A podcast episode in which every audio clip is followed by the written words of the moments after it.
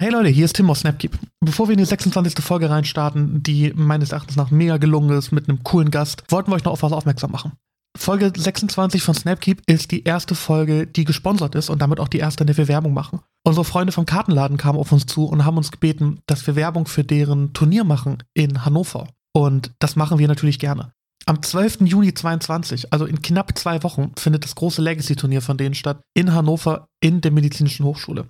Einlass ist ab 10, Anmeldeschluss mit der Tageskasse 10.45 Uhr, Voranmeldung bis einen Tag vorher 20 Uhr möglich per E-Mail. Turnierbeginn startet dann den Sonntag um 11. Es sind Swiss Rounds, es gibt eine Top 8, 64 Leute, Teilnehmerzahl ist capped. Wir wissen, dass einige Leute aus Hamburg kommen werden. Man rechnet mit vielen Voranmeldungen. Also meldet euch lieber voran, bevor ihr dann umsonst da seid oder keinen Platz bekommt. Startgebühr sind 15 Euro wovon 10 in den Preispool geben, also ordentlich Preise letztendlich auch raus. Es gibt Store Credit, Store Credit, es gibt Store Credit vom Kartenladen als Preise.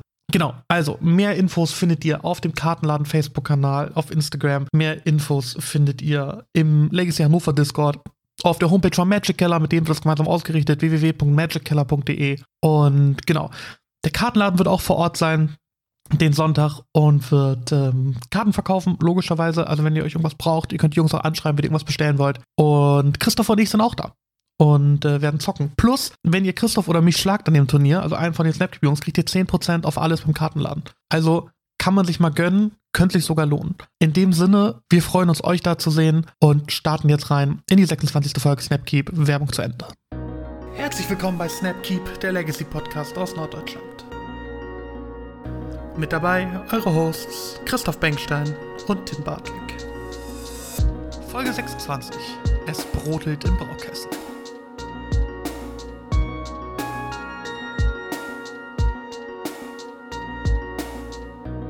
Einen wunderschönen guten Morgen, Mittag, Abend. Herzlich willkommen zu einer weiteren Ausgabe von Snapkeep, dem Legacy Podcast aus Norddeutschland. Mein Name ist Tim und ich bin wie immer nicht alleine, denn ich habe wie immer meinen Podcast-Co-Host und Partner hier. Bei mir ist Christoph Benkstein. Ich grüße dich. Moin, moin, grüße dich. Christoph, und heute ist der Tag der Tage. Es ist endlich soweit. Wir haben A, wieder einen Gast und B, einen, die Masse hat sich gewünscht. Das Echo kam von allen Seiten. Er hat gesagt, Jungs, komm, ich bin dabei, wenn es so viele wollen. Bei uns ist Armin. Grüß dich. Moin, moin, Leute. Freut mich dabei zu sein. Das Volk hat sich's gewünscht und hier bin ich. Ist so, ist so. Brot und Spiele. Ähm, genau. Armin, äh, erzähl, stell dich gern kurz vor. Also auf, manche Leute kennen dich als den Armin aus Hamburg, andere kennen dich als, als LR1 auf, auf Magic Online. Ähm, erzähl gern kurz was zu, zu dir. Wer bist du? Was geht so ab? Ja, moin moin allerseits. Ich bin, ja, wie Krim, Krim sage ich schon, Tim schon gesagt hat, Armin aus Hamburg.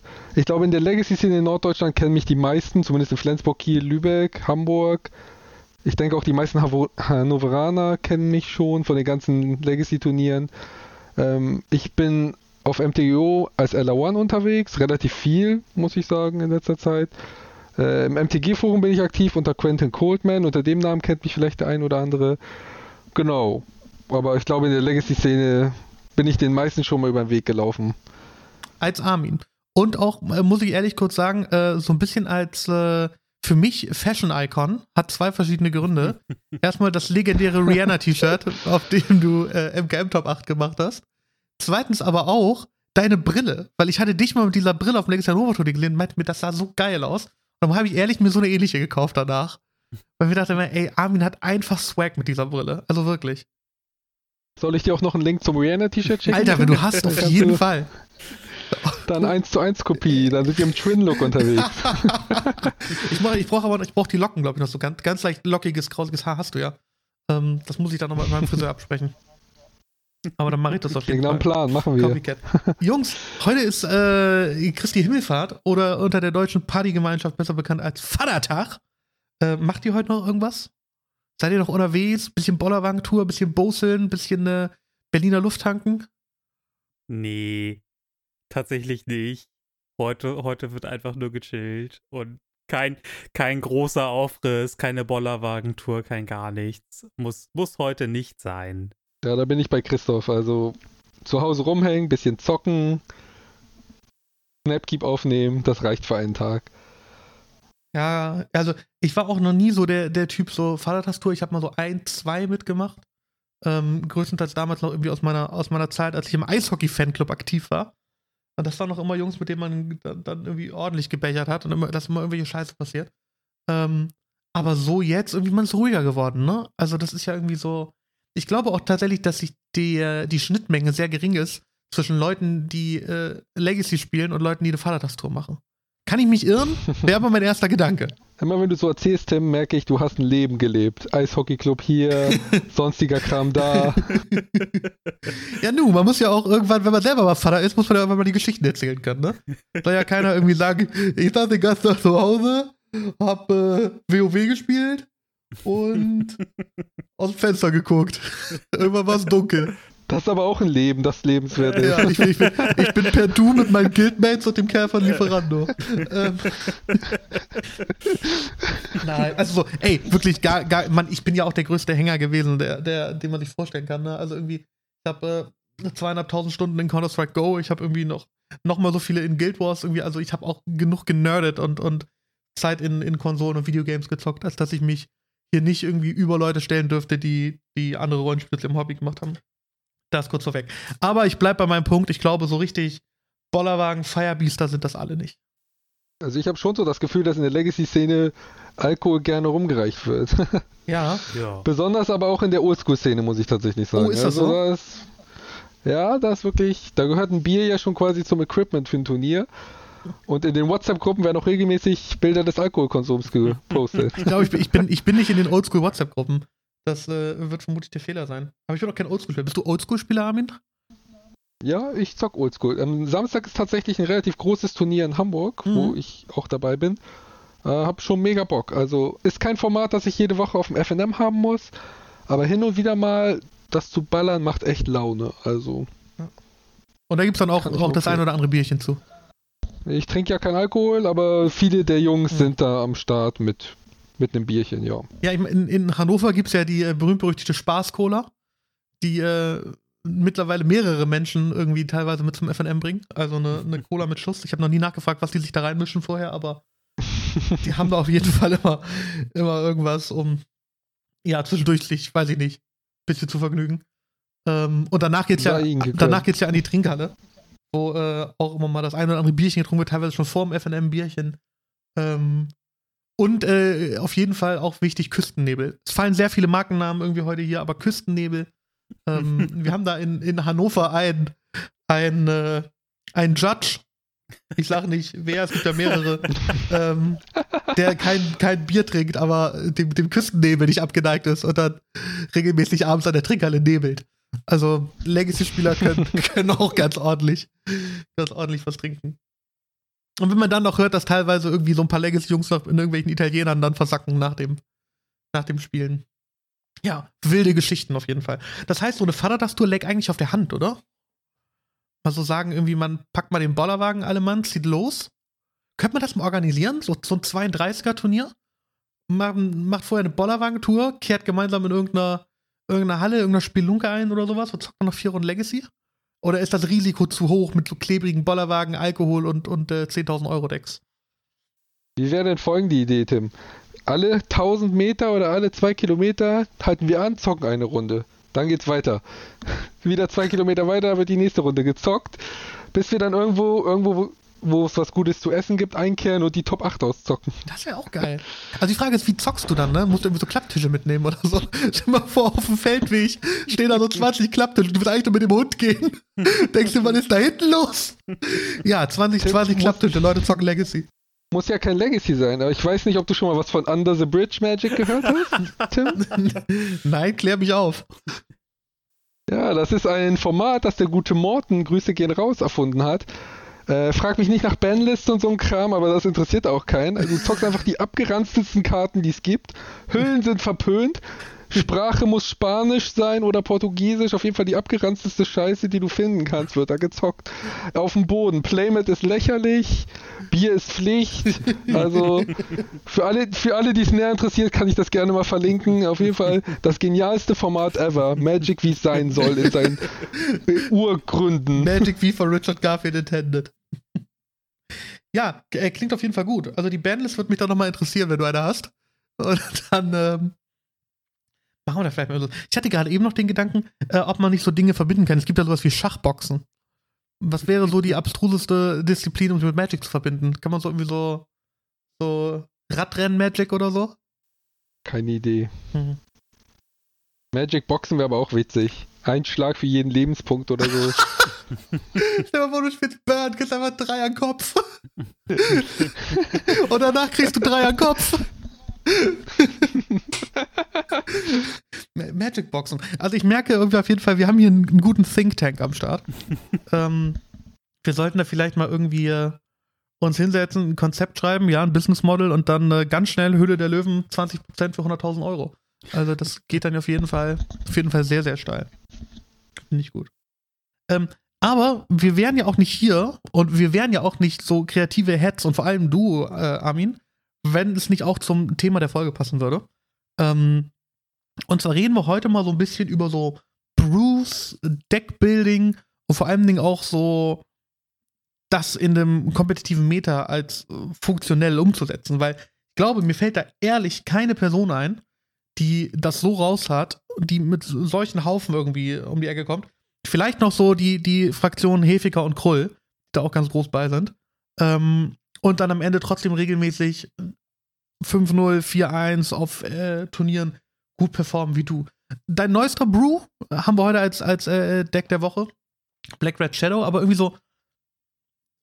Vielleicht einfach so mal als ersten Punkt, Armin, wenn du dir ein Deck baust, was ist so der allererste Baseline? Nimmst du irgendwas Existierendes, baust du es um oder startest du so von Scratch? Ähm, also das kommt immer drauf an, so ein bisschen. Also ich leg ja nicht los und sag, ey, ich baue jetzt einen richtig verrückten Brew, der richtig rasieren soll, aber ich habe noch keinen Plan, was passiert. So läuft's ja nicht, Mhm. ne? Meistens ist es ja irgendwie, du hast eine Idee im Kopf. Du siehst eine Karte, die du geil findest, um die du was bauen willst. Oder du siehst ein bestehendes Deck und denkst dir, boah, das ist voll, die Idee ist nice, aber der Haufen ist voll kacke. Ich mach da mal was Geiles draus Mhm. oder so. Also kommt immer so ein bisschen drauf an. Äh, zum Beispiel jetzt, ihr erinnert euch vielleicht an diesen Top da Agro Brew, den ich mal eine Zeit lang gezockt habe. Äh, ist euch vielleicht ein Begriff? Mhm, ja, Dieses Mono- monorote Mono Top da genau, Agro ja. Begriff. Ja, da war tatsächlich, da hatte jemand irgendwo in einem Discord so eine Mono, ich glaube es war sogar der Burn Discord, so eine mono-rote Affinity Burn Liste mit, mit Exper Experimental Frenzy gepostet. Die sah lecker aus, das war so die Ausgangsidee. Dass man irgendwas mit Saga und Burn macht, Saga Burn halt irgendwie. Ja. Und dann habe ich halt rumgeboot, geguckt, habe ich richtig viel getestet, auch mit Frenzy, gemerkt, was ist kacke, was ist gut, dann super viele Karten ausgetauscht. Und dann bin ich irgendwann zu der Liste gekommen, die ich aktuell zocke, die ich auch richtig gut finde. Also es ist, ist halt so ein Prozess. Ich glaube, das, was so manchmal die falsche Einstellung ist oder was manchmal Leute denken, ist so, ich packe einfach 60 Karten zusammen und gehe auf ein Turnier und dann läuft's. So läuft's ja nicht mit dem. Mhm. Du kriegst erstmal richtig oft auf die Fresse meistens. Ich kann mich auch noch erinnern, ich hatte eine League gezockt gegen Christoph online. Der hat DNT gezockt. Und da habe ich auch eine der ersten Varianten dieses, dieses Brews gezockt. Mit sehr viel Burn, Shrapnel Blast noch und Chain Mhm. Lightning und so. Wo ich dann richtig auf den Sack gekriegt habe von Christoph, weil ich die Hand voller Burn hatte, aber irgendwie seine Tiere abschießen musste und nicht in Quark gekommen bin. Also es ist halt alles irgendwie ein Prozess. Aber manchmal ist es auch einfach, man sieht eine Karte, findet die geil und dann legt man los. Also je nachdem. Mhm.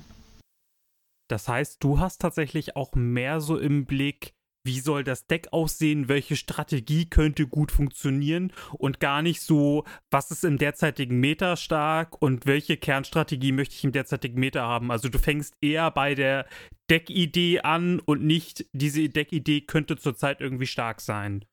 Ähm, Also mein Plan ist schon, damit Turniere zu gewinnen. Also ich bin ein absoluter, ich sehe mich selbst als absolut kompetitiven Spieler. Ich will Turniere nicht, also ich spiele schon vor den Fun, aber ich, mein Ziel ist es zu gewinnen.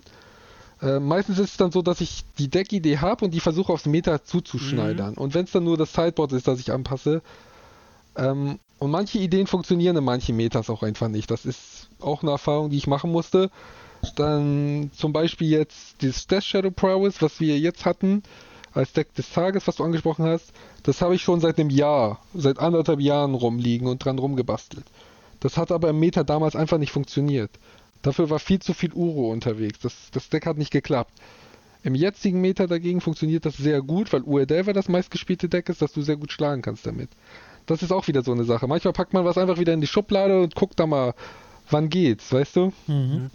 Ja, das ist das, was ich jetzt so raushöre, dass halt dieser Brewing-Prozess also auch so, so was sehr Langwieriges und für dich, für dich sogar was sehr Langjähriges ist. Ich stelle mir gerade vor, wie du so viele gedankliche Schubladen hast und wenn jetzt eine neue Karte kommt, sagen wir jetzt ob Nixilis, dass du dann sagst, oh ja, das, der würde in diese Schublade beispielsweise passen. Dass du dir also auch über die Jahre erstmal dieses Schubladensystem in Anführungszeichen irgendwie erarbeitet hast. Ja, das trifft es eigentlich ganz gut. Äh, man kann ja auch heute alles digital organisieren. Mhm. Äh, und manchmal, wenn ich irgendeine Idee habe, dann baue ich irgendeine Liste, speichere die ab und dann kann man später nochmal drauf zurückkommen. Also ich habe bestimmt 50, 60 Decklisten abgespeichert. Ähm, klar, ein paar sind auch Sachen wie Reanimator, was jetzt nicht so ruhig ist, aber viele Sachen sind schon eher ungewöhnlich. Auch wenn ich die dann nicht zocke, dann lasse ich die einfach mal liegen und manchmal zocke ich dann spontan eine League damit oder guck mal, wenn neue Karten kommen, ob die in der Shell funktionieren. Genau. Aber ich, ähm, ich würde auch sagen, dass Deckbuilding an sich äh, für mich ein Punkt ist, der das Hobby sehr ausmacht. Also das macht mir Spaß. Ich finde das richtig geil, mich hinzusetzen und stundenlang zu überlegen, wie eine Shell funktionieren könnte. Weißt du, das ist einfach so ein Aspekt des Hobbys, den ich sehr cool finde.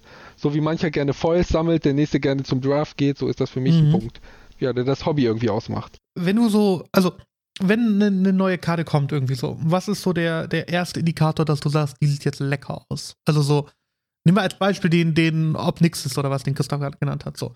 Siehst du den und denkst dir so, ja, der ist geil, weil der hat die Unique Abilities, der macht was, was noch nicht passiert ist, der hat potenziell eine super Synergie hinter. Ist das so eine Mischung aus allem? So, worauf achtest du als erstes? Da gibt es keinen Prozess, glaube ich. Ist einfach, also Obnixis hat mir jetzt tatsächlich einen Freund, den hatte ich gar nicht auf dem Schirm, weil ich Spoiler auch nicht so richtig verfolge. Der hat mir ein Freund eine Nachricht geschrieben und meinte, ey, guck dir den mal an, der könnte geil im Death Shadow sein. Und ich war so, ja Mann, ich habe da eine Liste, da passt der richtig gut rein. So war das jetzt. Aber bei anderen Karten ist es einfach so, ich sehe die Karte und denke mir, boah, die sieht geil aus. Könnte man was mitmachen. Oder ich habe die Karte gar nicht auf dem Schirm, anderer Spieler baut was damit und ich denke mir, boah, die Karte kann ja was, vielleicht baue ich nochmal was noch Geileres mhm. mit der mhm. Karte. Also da gibt es kein, gibt's kein Patent, das ist mehr so eine Gefühlssache, würde ich sagen. Ich, ich habe ein Gefühl, die Karte sieht cool aus. Man kann sich aber auch super irren in der Karte. Also zum Beispiel Bazaar Trade Mage kennt ihr vielleicht. Drei Mana, drei, vier Flying, hat einen Bazaar-Effekt, zwei ziehen, drei abwerfen als der gespoilert würde, ist mir fast einer abgegangen. So geil fand ich den. Also den fand ich hammerkrass. Und habe mega viel geboot mit dem. Hab auch mal in Hannover war Summer Magic eine Liste gezockt. Die war auch okay, die war nicht schlecht. All in all war die Karte aber zu schlecht, um eine Shell spielbar zu machen. musste ich dann nach vielen Testen leider feststellen und jetzt liegt das Deck in der Schublade. Also so kann es auch passieren, dass man eine Karte überhypt und dann, dann, ja, wird leider doch nichts draus. Mhm. Was sich, was sich für mich so jetzt abzeichnet, ist ja was, was ähm, man vielleicht nicht so erwartet, dass das Brewing erstmal unheimlich viel Geduld und unheimlich viel Leidenschaft ja erfordert, dass man das auch wirklich durchzieht. So ein Außenstehender könnte ja jetzt meinen, dass man mal eben irgendwie eine fixe Idee hat und die klappt irgendwie gut und dann ändert man noch eins, zwei Sachen und dann hat man ein Brew. Jetzt das Bild, das du zeichnest, ist ja das ziemliche Gegenteil. Was war so dein erster Brew? Was waren also deine ersten Gehversuche mit dem Braukessel? Also, das ist eine sehr lange Geschichte. Wie viel Zeit haben wir heute? Stunde 30. ja, dann kriegen wir das vielleicht hin. Also, Christoph, du kennst mich ja auch noch aus, äh, aus Kiel, aus den alten genau. Legacy-Zeiten. Genau. Und das war dann auch wirklich so, wo ich frisch wieder mit Legacy angefangen habe. Ähm, direkt wieder mit Legacy angefangen. 2013 war das, glaube ich. 2012 um den Dreh. Und in Kiel gab es halt nur Legacy-Turniere. Und deshalb musste man Legacy-Deck bauen. Die waren aber zu dem Zeitpunkt, da war ich noch Student, hatte keine Kohle, die waren scheiß teuer. Playset Wasteland hat 120 Euro oder sowas gekostet. Das hatte ich einfach nicht. Ich war als Student halt, also du brauchtest jeden Cent so gefühlt, ich wollte aber Magic zocken. Also musste man halt kreativ werden. Und dann habe ich halt alle möglichen kreativen Brews ausprobiert. Zum Beispiel Mono, Mono Blau Fairies habe ich eine Zeit lang gezockt. Das war ganz cool so eine Art Dessen Texas Buch, was aber definitiv kein Dessen Texas war. Ähm, dann habe ich noch Walking Dead eine Zeit lang gezockt. Das ist ein Deck, das ich über viele Jahre viel gezockt habe. Ich weiß nicht, ob man es als Brew sehen kann. Ein bisschen vielleicht. Damals vielleicht schon. Obwohl heute gibt es das auch nicht mehr. Das ist ja von Hogak abgelöst worden. Aber das war ein Deck, in dem ich sehr, sehr, sehr, sehr viel geboot habe. Ich glaube, das war vielleicht sogar das erste Deck, wo ich sagen würde, hey, das habe ich wirklich versucht, kompetitiv aufzuziehen. und wirklich alle möglichen Richtungen ausprobiert, alle möglichen Karten. Genau, aber das hat sich wie, wirklich auch wieder dann eine lange Zeit gezogen. Hm. Dann habe ich mal Maverick eine Zeit lang gezockt, aber natürlich kein normales Maverick, schon mit Bowls, ne? Na, natürlich. natürlich mit Bowls. Und, und, und Bloodbraid 11. Den habe ich auch gespielt. Einfach, das lag einfach daran, weil ich die Karte Bloodbraid 11 so unnormal geil fand damals. Und die unbedingt spielen wollte. Wollte aber kein Junt spielen, weil mir da Karten gefehlt haben. Dann ist halt Maverick mit Bloodbraid 11 und Bolt geworden. Cooles Deck, hat aber keine Turniere gewonnen, muss man, muss man fairerweise sagen. Ähm, dann habe ich wirklich viel Reanimator gezockt, auch früh. Also da war das Deck, glaube ich, sogar auch noch ein Boo, als ich damit angefangen habe, das zu zocken. Das erinnere ich auch noch, hast dass du zumindest äh, relativ früh das Deck gezockt hast und noch gesagt hast, hey, das ist wirklich richtig, richtig starkes Deck. Und viele andere noch gesagt haben, ja, nee, das ist so ein Haufen, das ist so eine Glaskanone, das ist gar nicht richtig gut und Blue Black wäre immer noch viel besser und, und, und, und ja. Ja, genau. Also das habe ich auch wirklich über Jahre, das habe ich ja immer noch rumliegen, das habe ich wirklich so viel gespielt, dass Leute teilweise schon auf Turnieren wussten, wenn sie gegen mich spielen, dass es safe gegen Reanimator ist. Also da hatte ich schon so ein Aushängeschild. So krass viel habe ich das Deck eine Zeit lang gezockt. Das kennt Christoph, glaube ich, auch noch, dass, es, dass ich dieses Schild wirklich so, so um den Hals mhm. hatte. Ähm, und dann ja, was habe ich dann noch so gezockt? Nickfit habe ich eine Zeit lang gezockt bis zum Top-Ban geiles Deck, richtig geiles Deck, liebe ich. Und da kann sich das Pur-Herz richtig austoben. Mhm. Also da kannst du ja jede Scheiße spielen, wirklich. Also das ist, das ist aber auch irgendwie geil. Du packst halt vier Cabal Therapy, vier Explorer rein, dann hast du 52 Karten, die du frei wählen kannst, so ungefähr. Das ist Tabula also, Rasa. Ja, auch alle Farben und alles, ne? Also. Ja, es ist cool. Das macht dann richtig Spaß. Also es ist so ein Decktyp, der richtig, richtig Spaß gemacht hat zu zocken. Spiele ich heute nicht mehr, aber das war eine tolle Zeit mit dem Deck, weil es damals mit Top auch richtig gut war. Also klar, wieder nicht zum Turniere gewinnen, aber du kannst damit positiv rausgehen und dich dann einen Keks freuen. Also ist ein cooles Deck. Hat mir richtig Spaß Apropos gemacht. Top, hast du nicht auch schon damals Painter gespielt? Also damals noch eher etablierte Listen? Ah ja, stimmt. Stimmt, damals habe ich Painter gespielt, aber damals hatte Imperial Recruiter, das muss man dazu sagen, die Karte war 120 Euro plus. Ja. Also die war wirklich unbezahlbar. Die war krass teuer. Ich habe dann schon eine Liste ohne Imperial Recruiter mhm. gespielt. Wie gesagt, wie ich meinte, Not macht erfinderisch. Wirklich, wenn du, wenn dir das, das Geld fehlt für manche Karten, du wirst wirklich kreativ und versuchst die dann gut zu ersetzen. Ich würde auch nicht sagen, dass meine Painterliste schlecht war. Die hat dann, glaube ich, drei enleitenden Tutor gespielt, viel weniger Tiere, war dann wirklich mehr so schon fast Prison-mäßig, mit viel Brücken und viel Blood Moon und sowas. War ein geiles Deck. Mhm. Also, und, und selbst wenn. Also ich ja. glaube Nee, ich wollte dich nicht unterbrechen. Nee, sag mal. Nee, ich wollte nur sagen, also es ist wirklich, ich habe das Gefühl, dadurch, dass man, wenn einem bestimmte Karten fehlen, hm? äh, erfinderischer wird, dadurch ist auch, ja, wie soll ich sagen, der Geist freier in Anführungsstrichen, weißt du? Mhm. Manchmal habe ich das Gefühl, Spieler sind so eingeschränkt in ihrer Shell. Und wenn du dann, wenn dir dann wirklich eine Keykarte von dem Deck fehlt, du aber sagst, ey, ich will diesen Haufen zocken, ist mir egal, dass das eine Keykarte ist, dann gehst du anders an die Sache ran und wirst kreativ. Mhm. Also das ist ist schon auch cool. Aber ich glaube, da gehört auch viel zu, oder? Zu diesem Prozess. Also, dass man so, ich glaube, das braucht schon ein sehr großes Spielverständnis, dass du sagen kannst, so, ich finde jetzt für mich die Möglichkeit raus, ähm, das zu ersetzen oder da irgendwie drumherum zu bauen, um, um diese Lücke, die das hinterlässt. Weil ich glaube, viele Leute, mir eingeschlossen auf jeden Fall, suchen sich irgendwie eine Deckliste so, verstehen zwar Gruppe, die funktioniert, ändern dann auch mal ein oder zwei Mainboard-Karten, ein bisschen im Sideboard so, aber das grobe Konstrukt bleibt irgendwie stehen, würde ich denken. Und ich glaube, dass diesen, diesen Gedanken zu sagen, ey, ähm, ich baue da jetzt aktiv drum rum, ähm, dass da auch einfach Skill hinterstecken muss und, und irgendwie so ein, ja, so, so ein Spielverständnis. Das kann gut, gut sein, kann ich irgendwie nicht einschätzen von innen drin in mir. Ähm, was man auf jeden Fall braucht, ist jemand zum Testen, oder auch jemand, der das Deck gut kennt. Ähm, zum Beispiel jetzt, um beim Painter zu bleiben, ihr kennt bestimmt alle beide noch Momme aus Kiel auch, der, also jetzt Hamburger, aber damals auch Kieler. Der hat sehr erfolgreich Painter gespielt und mit dem habe ich mich hingesetzt und viel geschnackt und mich ausgetauscht. Und der hat mir dann, dann haben wir zusammen überlegt, hey, wie kann man die, die Imperial Recruiter am besten ersetzen in dieser Shell? Mhm. Das ist auch, kommt noch mal hinzu. Also ich frage auch natürlich auch manchmal Leute, die die Shell, zumindest wenn es aus Budgetgründen ist, hey, was, was könnte man zocken in dem Slot? Was, was mein Punkt eben gerade war, oder was, worauf ich noch eben hinaus wollte, ist, äh, unabhängig davon, wie gut du dann mit der damaligen Budget Shell gefahren bist. Es hat ja auch dann wieder den Grundstein dafür gelegt, dass du später, also jetzt ja in, in jüngsten Monaten, so die letzten zwei, drei Monate, wenn ich mich recht entsinne, ja auch wieder mit Painter rumexperimentiert hast. Also hier konntest du dann auch wieder ganz bequem die Schublade aufmachen, ein paar neue Karten reinwerfen und das dann auf das aktuelle Meta abstimmen.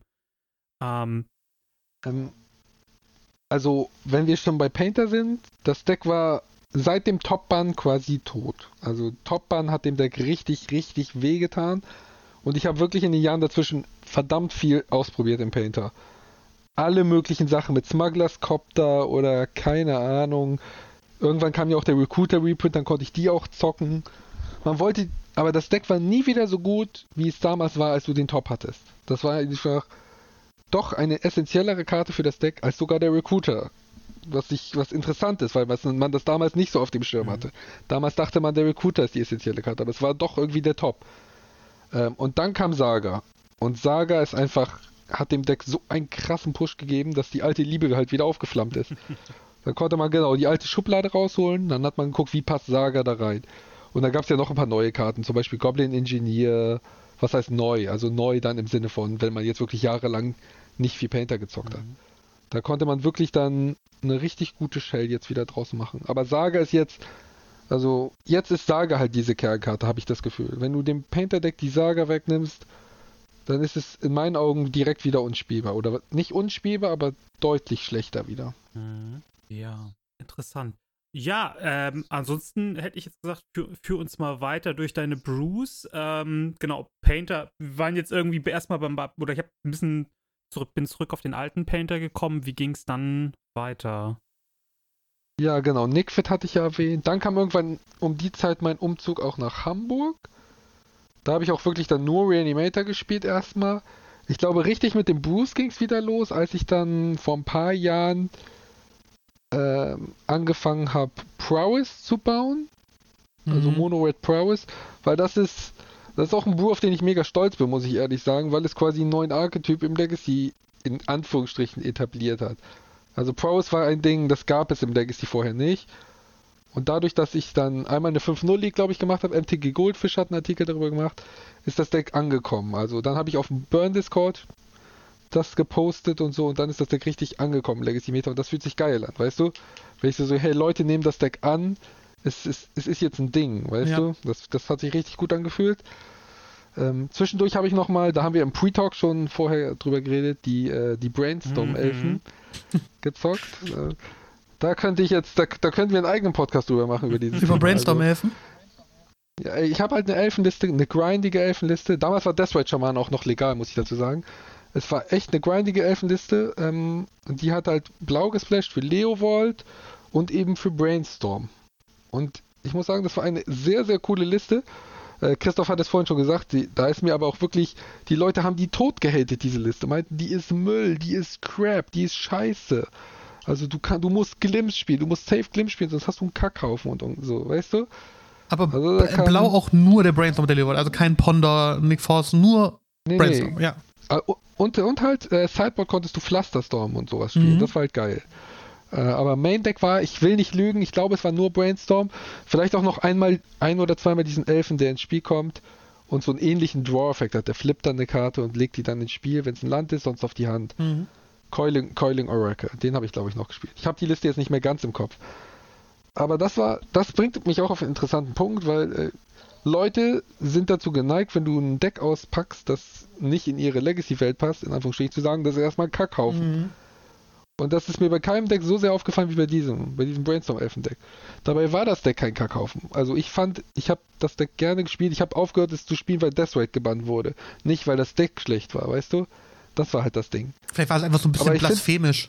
Dass die Leute so irgendwie ja, so festgefahren sind, so, ja, Elfen müssen monogrün sein, maximal schwarz, irgendwie so. Ja, das ist, genau, aber das ist, glaube ich, also vielleicht haben die Leute auch recht, will ich gar nicht sagen, dass das jetzt besser war als bestehende Elfen. Es war halt anders. Ähm, aber es ist halt, es zeigt halt dieses Mindset auf, das viele Leute im, im Legacy haben. Mhm. Ich glaube, das ist jetzt schon in letzter, also ein bisschen aufgeweicht worden, seit Modo so aktiv ist. Dazu können wir später nochmal, kann ich später nochmal sagen, aber ähm, damals waren die Leute echt wahnsinnig festgefahren auf ihre Shells und ich hatte so das Gefühl, so, ey, du baust was außerhalb dieser Shells, das kann nicht gut sein, so ungefähr. Ja. Ich habe auch oft das Gefühl, wenn man, wenn jemand gerne so Boost zockt, die Leute sagen, ja, der geht aufs Turnier, der zockt halt gerne seine Haufen, der will halt Spaß haben. Nee, Digga, ich will keinen Spaß haben. Also ich will schon Spaß haben, aber ich habe Spaß dabei, wenn ich dir in den Arsch trete, weißt du? Und wenn ich das mit einem Deck mache, das ich selber gebaut habe, dann fühlt sich das noch mal geiler an, als wenn ich da eine Liste gedeckt habe. Dann gibt mir das noch mehr den Kick. Dann ist das wie Heroin direkt in die Vene, weißt du? So geil fühlt sich das an. Was glaubst du, wie, wie viel Anteil daran hat, also wie viel Anteil an dem Erfolg in Anführungszeichen hat auch der Rogue-Faktor? Also, dass du sagst, Leute wissen auch einfach nicht, was kommt. So, jeder kann irgendwie gegen Delver spielen, weil Delver 100 Mal rumrennt. Das ist eine mega interessante Frage, finde ich. Also, ähm, also Woke-Faktor spielt eine Rolle, das ist klar. Die Leute sind überfordert mit gegen dein Deck zu spielen. Mhm. Das es kommt ein bisschen darauf an, was für ein Bu du spielst, aber. Ähm, Storytime wieder. Ich habe das Gefühl, ich erzähle hier sehr viel aus meiner Vergangenheit, aber egal. Ähm, Bloody Depths, vielleicht erinnert Christoph sich noch an das Deck. Das war wirklich, das war tatsächlich eines der wenigen Male, wo ich ein Deck zusammengesteckt habe, ohne das einmal zu testen und auf ein Turnier gefahren bin. Äh, kurz zur Erklärung, das war eine ähm, Dark Depths Variante, die Magus of the Moon gespielt hat. Weil das war kurz nach der Regeländerung, Änderung, dass das äh, Depths ohne Counter kommt unter Moon. Da dachte ich, geil, muss man was mitbauen können. Dann Magus of the Moon Depths, du spielst Punishing Fire auf deinen Magus, dann hast du einen Dark äh, Depths Token. Geile Sache. Dann habe ich noch Fling gespielt, du konntest den Magus wegflingen, du konntest den Dark Depths Token flingen. Also das war so ein richtig, richtig wilder Bu. Mhm. Den habe ich wirklich, den habe ich direkt auf den Clash gezockt, direkt Top 8 gemacht, weißt du? Und ich muss jetzt im Nachhinein sagen, das Deck ist nicht gut. Das ist kein gutes Deck. Aber der Rogue-Faktor war in, auf dem Turnier so krass, die Leute sind nicht damit klargekommen. Die wussten nicht, was sie erwartet. Die wussten nicht, wogegen sie spielen Mhm. müssen. Eine Woche später, nach Clash, habe ich das Turnier in Hamburg gezockt. Bin zwar noch 3-2 gegangen, aber das Deck war eine ganze Ecke schlechter. Weil natürlich die Liste veröffentlicht war, die Leute haben sie sich angeguckt und wussten, was das für ein Haufen ist, Ja. weißt du? Und das ist eben der interessante Punkt. Ähm, dein Brew muss oder sollte konstant genug sein oder wird nur konstant erfolgreich sein, wenn er auch funktioniert, wenn die Leute wissen, wogegen du spielst. Wenn du nur auf den Rogue-Faktor setzt, wirst du nur kurzfristig erfolgreich sein, da bin ich mir ganz sicher. Würde ich tatsächlich auch genauso bestätigen, ähm, aus, aus eigener Erfahrung in Anführungszeichen. Bei mir war das damals diese Grixis Phoenix-Liste, als der Phoenix gerade rauskam. Wo ich auch beim, beim Clash, glaube ich, äh, 5-2 gerade nicht so Top 8 und irgendwie Runde 1 Jan Erik weggemacht habe, der so gar keine Ahnung hatte, was passiert. Aber ich glaube, ich habe das Deck nie wieder so gut gespielt wie auf dem Clash. Weil da war der Phoenix gerade neu. Da war so diese Buried Alive Dark Ritual Combo irgendwie so ein bisschen schwebte die Stunde ins Internet, aber es hatte noch nicht jeder auf dem Zettel. Und heute weiß halt jeder, wie er gegen Phoenixe zu spielen hat, so, ne? Und, und was da kommt und was da passiert. Also hat er auf jeden Fall seinen, seinen Anteil dran, würde ich, würde ich dir voll zustimmen. Ich finde, eine interessante Entwicklung, an der man das auch sieht, oder wo ich das in letzter Zeit auch gesehen habe, ist zum Beispiel bei Doomsday. Da kann Christoph bestimmt gleich mehr zu sagen. Aber die Tempo-Doomsday-Listen mit Murktide Main und so ein Kram, die waren eine Zeit lang richtig dominant online, die sind jetzt wieder verschwunden. Gefühlt. Mhm. Also ich kenne es aus der Gegnersicht, das kann Christoph uns bestimmt gleich Mhm. aufklären. Aber weil dieser Rogue-Faktor das Deck halt so gut gemacht hat. Dieser, was kommt da? Ich habe, als ich das erste Mal gegen das Deck gespielt habe, ich weiß noch, ich war so krass überfordert, ich wusste nicht, was passiert. Und dann, ähm, jetzt denke ich mir, ja, okay, ich weiß genau, was ich tun muss und habe das Gefühl, das Deck ist viel schlechter als normales Doomsday. Mhm. Christoph mag bestimmt noch was dazu Nee, sagen. also hast du eigentlich schon so alles äh, richtig, richtig zusammengefasst. Ähm, das, das Deck läuft so ein bisschen unter diesem Problemthema Transformational Sideboard. Das ist halt super, wenn der Gegner nicht weiß, was passiert, weil er sich dann irgendwie auf zwei Pläne einstellen muss. Ähm, das Tempo Doomsday nimmt das so ein bisschen vorweg, indem es zwei Pläne schon direkt im Main Deck spielt und, und diese beiden aber auch irgendwie brauchbar miteinander interagieren. Also jetzt klassisches Beispiel Murktide into Doomsday into Temporal Mastery und man hat sich halt die ganzen Timewalks oben draufgelegt und kann den Gegner dann kaputt hauen. Aber genau, das war das, das der Klassiker. Du hattest ein gutes Delver-Matchup am Anfang, weil du den Gegner mit Leylines überfordern konntest und dann auch noch mit größeren Kreaturen und der Gegner nicht wusste, wie sehr muss ich den welchen Plan respektieren, bis man dann gemerkt hat, okay, der, also bei den, besonders bei den älteren Listen, ist der Combo-Plan verhältnismäßig schlecht Dafür ist dieser Grindplan relativ stark und der wird nach dem Boarden im Zweifelsfall noch stärker. Und wenn man dann weiß, dass man gegen so einen Blue-Black Midrange-Deck spielen muss, äh, dann kann man das eben auch aus, aus Gegnersicht sehr, sehr gut gewinnen. Und dadurch, dass sich das dann, also dass die Leute rausgefunden haben, wie man dagegen dann auch spielt, ähm, haben das dann auch die Piloten relativ schnell wieder weggelegt. Also es gibt dann ja auch immer diese Hype-Kurve, ey, das ist gerade ein erfolgreiches Deck, dann macht das mehrfach irgendwie Top 8 oder irgendwelche anderen Top-Platzierungen und dann gibt es wenige, die dabei bleiben, einfach weil der, ähm, weil der Rogue-Faktor dann eben auch schon wieder weg ist. Und so ist das Deck, also es gibt jetzt so ein, zwei Leute, also besonders Max Torsion hält da, glaube ich, noch die Fahne hoch. Aber ansonsten äh, ist das Deck auch wieder weg. Und weil eben aber auch, glaube ich, besonders der Rogue-Faktor mittlerweile fehlt und das dann nicht mehr für sich eine stark genug, also ne, die Strategie nicht mehr stark genug ist. Ich finde, hier muss man auch ganz stark äh, differenzieren zwischen Magic Online und Paper. Mhm. Ähm, dadurch, dass die Magic Online 5.0-Listen ja gepublished werden und die wollen halt immer die Spice-Listen zeigen, habe ich so das Gefühl. Die wollen sagen, ja, Meta ist voll divers und so ein Scheiß. Äh, deshalb weißt, wirst du, wenn du mit der Rogue-Liste gut gehst, weißt du, okay, die wird safe, safe äh, gepublished. Und damit ist der Vote-Faktor schon direkt weg, was kacke ist. Mhm. Also ähm, fände ich sogar vielleicht besser, wenn die 5.0-Listen nicht mehr gepostet werden, muss ich ehrlich sagen. Äh, du merkst es bei so vielen Dingen, die Listen werden da direkt kopiert und dann zocken viele Leute das Deck und dein ganzer Rogue-Faktor, wo du ja Brewing arbeitest, wo du Gedankenschmalz reingesteckt hast, der geht den Bach runter. Mhm. Äh, Im Paper funktioniert es dann wahrscheinlich noch, weil nicht alle Paper-Grinder ziehen sich die Magic Online-Listen rein und so. Aber wenn dein Deck dann online direkt eine ganze Ecke schlechter ist, weil so viele Leute das auf einmal zocken und so, bockt nicht. Also ich finde, wo man das, wo man das sehr stark gesehen hat, neben dem Tempo Doomsday ist äh, Mulch. Wobei ich Mulch finde, ist sogar noch ein Brew, der relativ konstant funktioniert, auch wenn der Gegner weiß, was mhm. du zockst. Ähm, aber hinter dem Deck steckt richtig Gehirnschmalz, finde ich. Also da hat sich jemand richtig Gedanken gemacht. Das ist ein sehr, sehr cooler Boo, wo richtig viel Ideen hinterstecken. Äh, und alle Leute zocken das jetzt, oder viele Leute zocken das jetzt. Viele zocken es einmal, sagen, nee, ist schlechter als normales Netz, ist kacke. Finde ich irgendwie schade, weil der Typ, ich weiß gar nicht, wer es war, aber der Typ, der das geboot hat, der hat richtig, richtig Gedanken darin gesteckt. Irgendwie. Mhm. Ich glaube, was halt zu diesem, diesem ganzen 5-0er-Ding dazukommt, ist ja auch einfach, dass Leute halt dann schnell deinen Namen googeln und einfach deine Liste parat haben, ne? Was ja gerade bei so einem Rogue-Ding irgendwie nochmal was ganz anderes ist, als wenn du jetzt gegen URDelver spielst, weil da kennt jeder die Liste und das Deck ist halt trotzdem stark, so wie es funktioniert.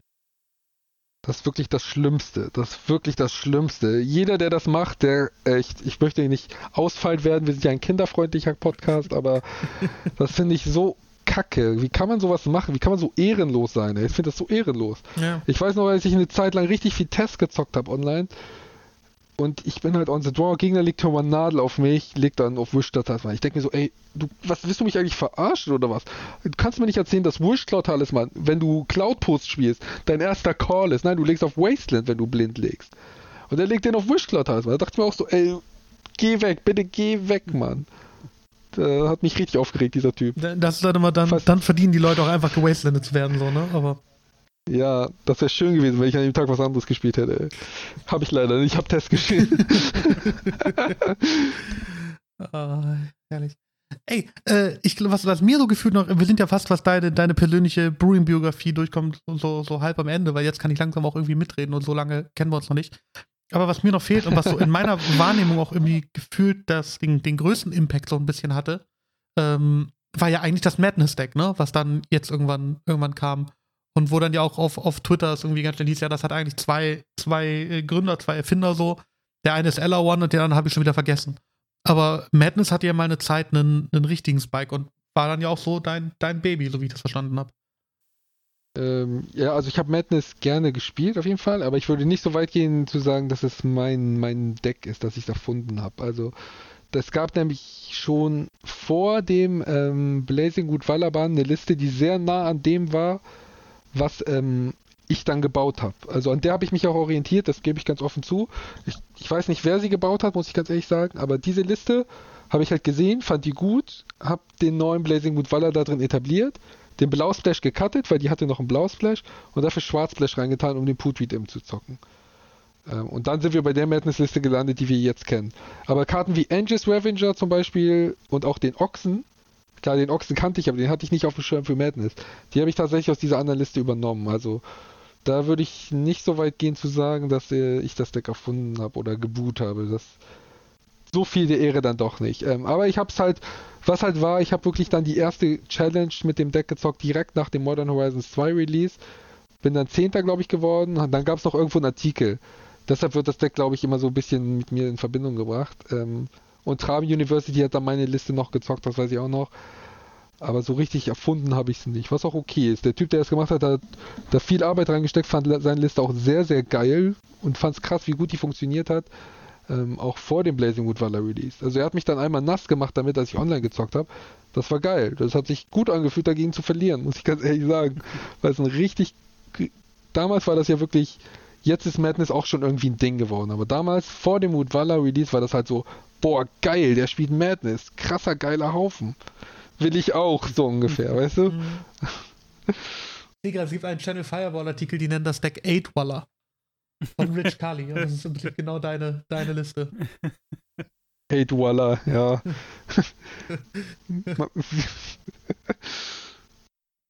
Also vielleicht nochmal für, für, den, für den Credit. Es müsste, glaube ich, der, äh, also der Typ sein, der unter dem MTGO-Händel Marfuts Van Gogh äh, ja. unterwegs ist. Genau, jo, der ist es. Den haben wir auch schon gehört, tatsächlich. Und das ist. Der ist es, ja. Brasilianer äh, Vincente Mafuts, Maf wie auch immer man das ausspricht. Ich spreche es jetzt einfach sehr deutsch aus, dann können es die Leute auch schreiben. Ähm, der ja auch sonst so mit, mit Grave-Strategien irgendwie viel am Hut hat. Also sonst auch viele Finishes mit Dredge genau. und Co. Ja. Also den würde ich als Vater des Madness ansehen, mhm. muss ich. Credits an den Jungen, muss man, muss man zugeben. Der hat das wirklich, der hat das schon gezockt, bevor der Rootwaller rauskam und der Hype da war. Ich habe gerade gesehen, hier Rich Cully hat sogar einen Sideboard-Guide geschrieben für das Deck. Nur vier Matchups, aber es gibt ihn. ja, den finde ich richtig schlecht, den Sideboard-Guide. Also, also er, er bordet in so vielen Matchups die LEDs raus, das würde ich niemals machen. Ey. Er bordet sie raus gegen Eine... Delver, er bordet sie raus gegen Elfen. Boah, würde ich nie. Ey, LED ist doch eine der besten Karten im Deck. Also, würde ich nie oder nicht in den Matchups zumindest rausbauen. Also ja. Da habe ich schon aufgehört zu lesen, dann als ich gesehen habe. Gerade gegen Delver finde ich die LEDs mega gut. Also. Weil da forcen die dir doch gerade deinen Enabler. Da forcen die dir den Putweed Imp und dann sitzt du da ja geil. Nur Madness-Tiere auf der Hand. Oh, hätte ich meine LED nicht rausgebordet. Also. Ja, das nur nebenbei. Oh, fehlt, ey. Madness.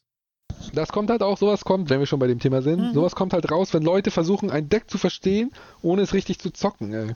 Mhm. No offense gegen den Typen, der den geschrieben hat. Vielleicht hat er das rauf und runter gespielt.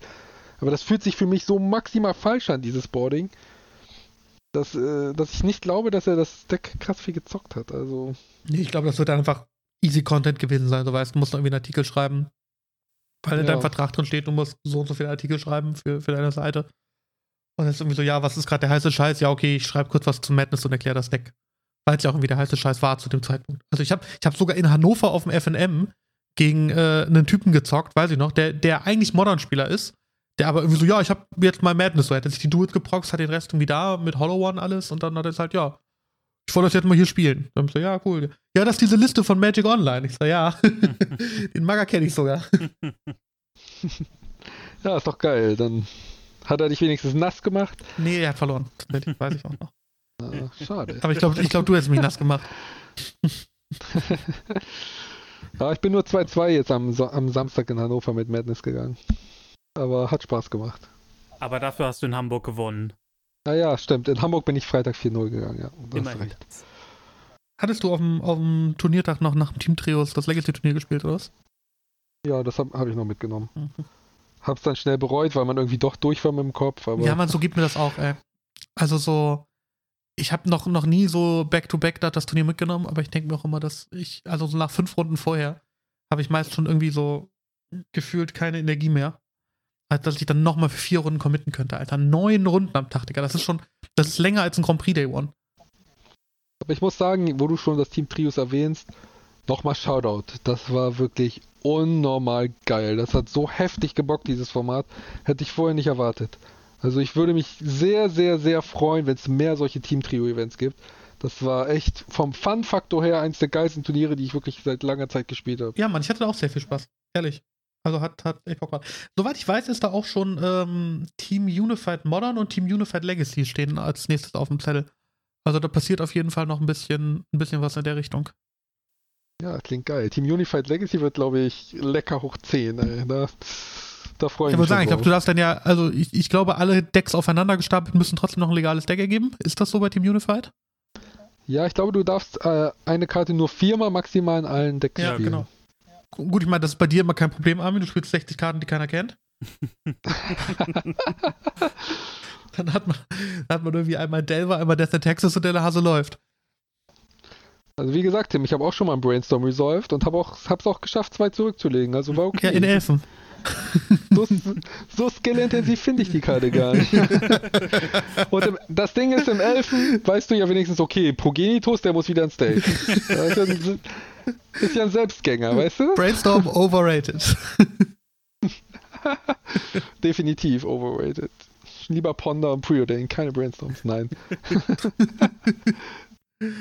Ey, herrlich. Ja, krass. Kannst du so ein bisschen in die, in die äh, Zukunft blicken? Kannst du so ein bisschen sagen, was so vielleicht nächstes kommt? Irgendwelche Decks, an denen du baust? Irgendwelcher krasse Shit, der, der vielleicht unterwegs ist? Irgendwas, was in der Schublade liegt, wo du noch die richtige Karte drauf brauchst? Was, was kommt mit Strict, äh, mit Strict Proctor? Also all das sind ja die Fragen, die jetzt hier Also brennen. Strict Proctor kannst du vergessen, die kannst du Müll werfen erstmal? Tim. Mann. Nein, ich habe mit dem nichts gezockt. Weiß ist aber auch gar nicht meine Farbe, weißt du? Ich bin mehr so ein Rot-Schwarz-Typ. Das sind mehr so meine Farben. Aber was jetzt, was ich in letzter Zeit tatsächlich mal versucht habe zu brewen, was aktuell noch nicht funktioniert, aber das ist ein Brew, den ich noch nicht aufgebe, ist Burn Stompy. Hm. Also eine Burn-Liste mit Chalice tatsächlich. Ähm, ja. Eine Burn-Liste mit Chalice. Ja, und ich erkläre dir auch, wie das Ganze funktioniert, Äh, wenn es bitte. interessiert. Also, ähm, du spielst halt die maximale Anzahl ähm, an Lockkarten wie Eidolon, Harsh Mentor, dann gibt es den neuen Dude, der eine Karte exalt und dann zwei Schaden macht, wie diese Karte, wenn diese, ein Typ, der diese Karte hat, nochmal gespielt wird. Zum Beispiel, du Mhm. exalst einen Instant, dann kriegst du, kriegst du zwei Schaden, wenn es ein Instant kommt. Dann habe ich die neue Chandra versucht, Chandra Dress to Kill. Ähm, das ist auch wieder so ein Deck, das ich echt schon lange rumliegen habe. Also schon bestimmt wieder ein Jahr und das zocke ich hier nochmal wieder. Es funktioniert halt noch nicht perfekt. Goblin Chain Whirler habe ich da noch drin. Ich habe es gerade nochmal aufgemacht. Bone Crusher Giant. Cemetery Gatekeeper heißt der Dude, den ich meinte. Hm. Ähm, und dann Fury habe ich noch in der Liste drin. Ja, also, also das ist wirklich und dann Chalice auf 1 einfach tatsächlich. Also keine Boat, keine Swift Swift auf Bears. 1, ja, ja. Keine Bulls, keine Switches, genau. Also mir ist klar, dass die Liste noch nicht optimal ist. Das ist mir absolut klar. Aber das ist eine Idee, die ich interessant finde. Mega interessant. Also. Und deshalb will ich mal gucken, ob damit in Zukunft nicht mal irgendwas, irgendwas geht. Wenn es mehr Karten wie Bone Crusher Giant gibt, halte ich das sogar für sehr, sehr stark. Also, weil ich habe dann noch so einen Slot, den ich relativ kacke finde. Da spiele ich Goblin Crater Maker im Moment. Wenn mir, du mir noch ein Tier wie Bone Crusher Giant gibst und den Slot ersetzt, dann denke ich, boah, haben wir wieder ein richtig, Was- haben wir vielleicht sogar ein. Was, ist denn explizit das, was du suchst? Also was ist ein Tier wie Bonkler Giant? Jemand, der den 2 Damage-Effekt hat bei Target oder irgendwie jemand, der auch Ja, halt sowas wie so, also halt ein Tier und Schadensbälle in einem. Ja, Also vielleicht sogar ein Bolt, zwei Mana Bolt und dann noch ein Tier. Ah, das wäre zu krass wahrscheinlich. Aber vielleicht Rot-Rot schießt drei Schaden und dann Rot-Rot-Rot ist irgendwie 3-3 First Strike oder so. Oder 3-2 First Strike. Ja. Das, so, sowas in der Art. Das, das wäre geil. Und das wäre von den Mana-Anforderungen sogar okay, wenn der 3 Rot kostet. Was ist mit Goblin Chain Whirler? Kostet genau 3 Rot. Ja, das spiele ich schon viermal in Ja. Genau, Okay. aber ja, klar, der passt perfekt rein. Also ich nenne das Ganze Burn Stompy, weil es halt Chalice spielt, aber ja, also ich, wie gesagt, ich weiß, dass das Deck aktuell noch nicht das macht, was ich gerne hätte, aber ich glaube, das hat Potenzial, diese Art, weil es echt immer mehr so gute Eidolon-Dudes gibt, wie eben diesen Citimary Gatekeeper, der schon relativ geil ist. Mhm. Ähm, deshalb glaube ich, da könnte was, wenn da noch der richtige Print kommt irgendwann mal, könnte da was gehen, also Und, Ja. und wenn das Deck das funktioniert, was, wenn das Deck funktioniert, dann crowdfunden wir El Stompo. Ja, genau. Ah, ich sag's dir, das ist Das ist wieder so eine Liste, die sieht aus wie ein absoluter Kackhaufen, Mann. Wirklich. Wenn ich mir die Liste angucke, ich denke selber, das ist ein Kackhaufen. Aber die ist gar nicht so schlecht. Also die funktioniert tatsächlich besser als erwartet. Ich habe die ja schon ein paar Mal online gezockt. Ich merke, ja, das funktioniert. Ist halt nicht, nicht richtig perfekt, aber da geht was. Also das liegt in der Schublade und wartet auf den richtigen Print, das Deck. Also da habe ich auch schon alle Karten gekauft für. Furies fehlen mir, glaube ich, noch, aber abgesehen davon, wenn dann der richtige Print kommt, dann wird's, dann wird's rausgeholt. Die teuerste Karte im Deck, Fury. Ja, wobei, was kostet der Chalice? Nehmen sie, glaube ich, nicht so viel. Ja, und äh, Cemetery Gatekeeper ist zumindest online ziemlich teuer. Also im Paper weiß ich es gar nicht. Also hier steht 13 Ticks online und 4,30 Dollar ein Papier. Oh, das geht ja sogar. Das ist ja sogar noch okay. Alles noch bezahlbar. Das ist ja auch ein Vorteil. Also das, genau. ist, das scheint ja oder liegt das an deiner an deiner Farbpräferenz oder ist das doch irgendwie so, so ein Relikt aus alter Zeit, dass deine Brews ja auch häufig preiswert sind? Ähm, nee, das ist eigentlich ein Zufall inzwischen, okay. würde ich sagen. Also ich würde mir keine neuen Duels kaufen, um ein Brew zu testen. Mhm. Das sage ich ganz ehrlich. Duels sind so Karten. Also ich hatte jetzt zum Beispiel für das Death Shadow Prowess, da hatte ich die Badlands schon. Die hatte ich vom Madlands, die hätte ich mir jetzt nicht gekauft, nur um das Deck zu testen, das muss ich dazu sagen. Deshalb sind die Boos halt auch gerne mal ein- oder zweifarbig oder bewegen sich in dem Farbbereich, wo ich eh schon die Karten besitze, weil ich da nicht so viel investieren will. Mhm. Also ich würde mir, es gibt aber auch Farben, die machen mir äh, keinen Spaß zu spielen. Dazu gehört vor allem Weiß. Weiß ist, glaube ich, die Karte, die ich am wenigsten spiele. Die macht mir keine Freude. Mhm. Das ist so der Feind. Source of Plowshare ist so die Anti-Karte, weißt mhm. du? Also, und dann noch, äh, wie heißt das Ding? Ending, so, das sind so die Karten, die will ich nicht sehen, die sollen sich verpissen, weißt du? Dann kommt natürlich Blau, wobei ich hin und wieder auch schon gerne mal Death Shadow in Blau spiele, aber ansonsten ist Blau auch so die Feindfarbe. Mhm. Aber ich glaube, alleine wenn du schon sagst, du spielst kein Blau, cuttest du den Deckpreis immer so mindestens 75 Prozent. Das, ja. das sind die teuren Legacy-Karten, ne? Mhm. Also ich habe ja ein paar blaue Duels, so ist es ja nicht. Aber die reichen dann gerade so, um Death Shadow zu spielen. Also eine UC, ein Trop, ein. Das war's. eine UC, ein Trop. Irgendwann vielleicht nochmal ein Volcanic, dann kann ich noch Grixis bauen, aber ja. Aber ich glaube, da hast du schon recht mit. Also vielleicht ist das auch noch so in mir drin, dass ich will es immer lieber ein bisschen preiswert haben. Das, das kann sogar sein. Äh. Aber ich muss sagen, ich spiele auch einfach gerne Mono-Rot. Das ist seit ich damals Prowess geboot habe und das so, so geil war, habe ich ja Monorot Phoenix probiert. Im Burn habe ich gefühlt eine Million verschiedene Varianten gezockt und die meisten waren sogar geil. Also es macht mir richtig Spaß, monorote Haufen zu zocken. Nur nicht, nur nicht im äh, Dragon Stompy. Wenn dann Burn Stompy, nicht Dragon Stompy. Was mit, äh, mit äh, Monorot Phoenix? Wäre das mal ein Brew wieder? Ja, das habe ich ja schon, das hatte ich ja schon äh, gezockt. Ähm, es ist gar nicht so schlecht. Es ist okay, aber ich zock allgemein im Moment kein Monorot so viel. Auch kein Burn, auch kein Prowess. Aber das monorote Phoenix-Deck fand ich besonders mit dem Magmatic Channeler, der Dude, der discarden kann, auch mhm. gar nicht mal so schlecht. Aber all in all, glaube ich, wenn du Mono-Rot spielen willst, ist es ähm, Prowess oder Burn die bessere, aber wahrscheinlich sogar Burn. Das ist wieder auch, das fällt mir nämlich gerade ein. Ich habe ja, bevor ich Prowess gebaut habe, tatsächlich Mono-Rot Phoenix gezockt. Weil das war meine Idee. Ich wollte den Phoenix im Monorot zocken. Da fällt mir gerade nur wieder ein, dass da auch die Leute gesagt haben, das ist ein absoluter Dreckshaufen. das weiß ich auch noch. Der wurde auch wieder, wie der Brainstorm Elfen, so mega tot gehatet, der Haufen. Der war auch nicht gut. Gebe ich zu, der war nicht gut. Aber daraus hat sich dann eben das, beim Zocken habe ich dann eben gemerkt, boah, du gewinnst fast alle Spiele dadurch, dass du einfach mit dem Swift-Spear durchmachst. Cutte doch mal den Phoenix und spiel eine andere Karte. Und so hat sich dann eben Prowess entwickelt. Das ist schon witzig, wie das manchmal so ein Prozess ist beim und so. Du, du willst eigentlich eine Karte spielbar machen, in dem Fall Phoenix, und merkst dann, boah, ist die schlechteste Karte im Deck, aber der Rest ist voll geil. Und dann hast du wieder ein Deck. Mhm. Was, also, was mein persönliches Problem immer ist, wenn ich, also so, oder warum ich das so schwierig finde, tatsächlich in meinem persönlichen Spiel auf Blau zu verzichten und, und irgendwie nur zum Beispiel Mono-Rot oder Mono-Weiß zu spielen, so, ähm, habe ich ja theoretisch auch beides hier, ne? Ich, hab, ich bin ja der, der Verwalter von Alberno, ich habe noch meinen mein Mono-Weißen Soldier Stompy so. Ähm, ich finde das immer, unglaublich frustrierend, wenn dieser Moment kommt, dass irgendwann das, das Gas raus ist und du einfach keine Draw Selection mehr hast. Du ziehst einfach von oben und du weißt genauso, es ist völlig egal, was jetzt kommt, so, das fühlt sich alles nicht richtig geil an, es sei denn, du hittest wirklich so dein, dein einen sechs Mana Top-End, irgendwie Captain of the Watch oder so. Meistens fühlt die nicht mal der dann geil an. Ähm, Und bei Blau ist das halt gefühlt immer so, ja, du musst dich nur in den Brainstorm ziehen und kannst dann irgendwie in Iteration channeln und du bist wieder da, du bist wieder back im Game.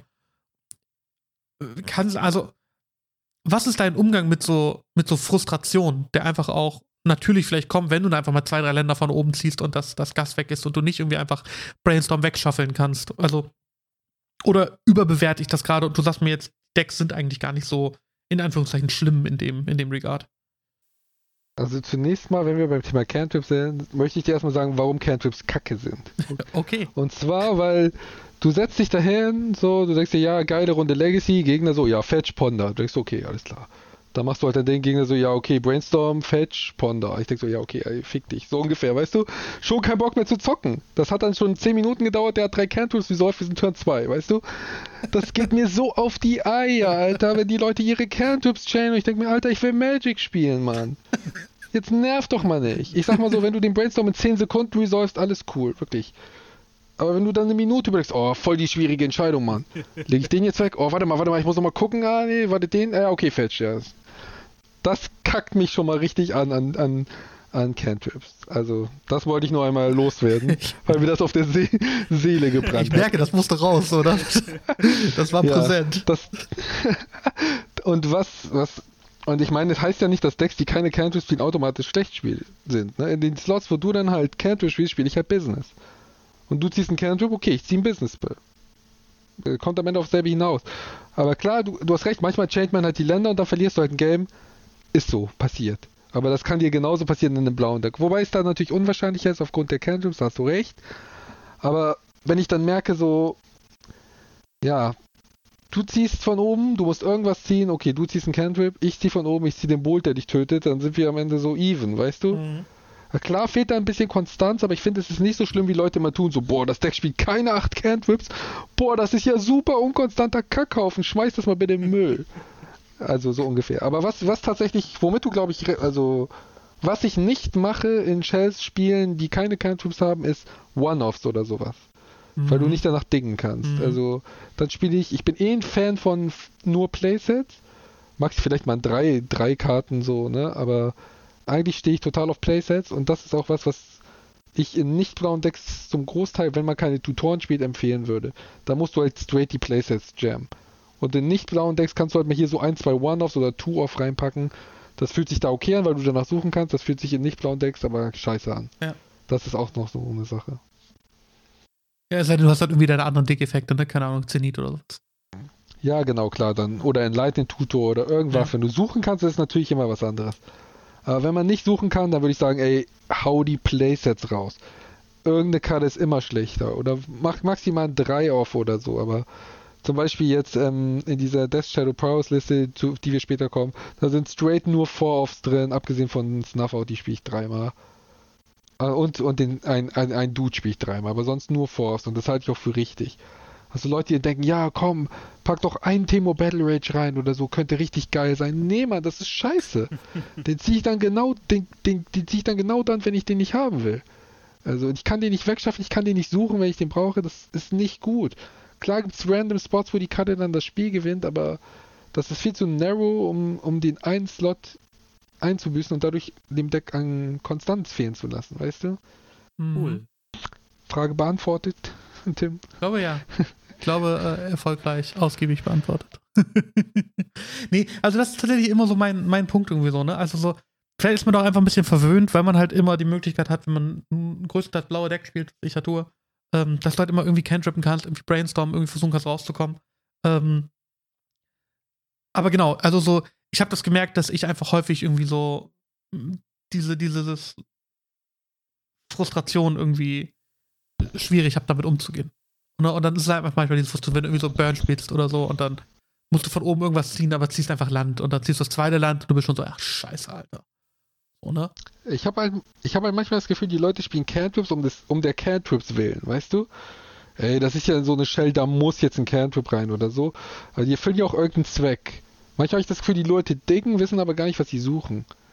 Also wo ich tatsächlich, also abgesehen jetzt von Combo Decks, wo ich die Cantrips sehr sinnvoll finde, wo ich auch noch ein Fan, äh, Fan bin von im Brainstorm, wenn das Deck Synergien mit dem Brainstorm hat, zum Beispiel Miracle-Effekte oder so. Mhm. Dann macht die Karte auf einmal gleich so viel mehr als nur irgendwie zu suchen. Also die, ich will jetzt auch nicht hier, wir wollen jetzt ja auch nicht nur über Cantrips reden, aber vielleicht bin ich auch zu sehr genervt einfach von diesen Cantrips. Und am Ende schreiben dann alle Leute, boah, der hat keine Ahnung von Magic, der findet Brainstorm scheiße. Brainstorm ist ja keine schlechte Karte, das habe ich nicht gesagt, aber ja. Ich glaube, ihr wisst, worauf ich hinaus will. Äh, Armin, sind diese Cantrips mit uns im Raum gerade? ich glaube, der größte Pull für viele ist ja tatsächlich das, was dich vielleicht nervt, nämlich, dass die Leute das Gefühl darüber haben, irgendwas tun zu können. Und das Schlimmste ist dann, wenn sie aber gar nicht wissen, was sie wirklich tun wollen. Und dann kommt das Cantrip-Gedördel und Armin denkt, mach doch mal was. Und ja, das trifft den Nagel eigentlich ganz gut auf den Kopf. Das Ding ist halt, Cantrips geben dir super viel Kontrolle über dein Spiel.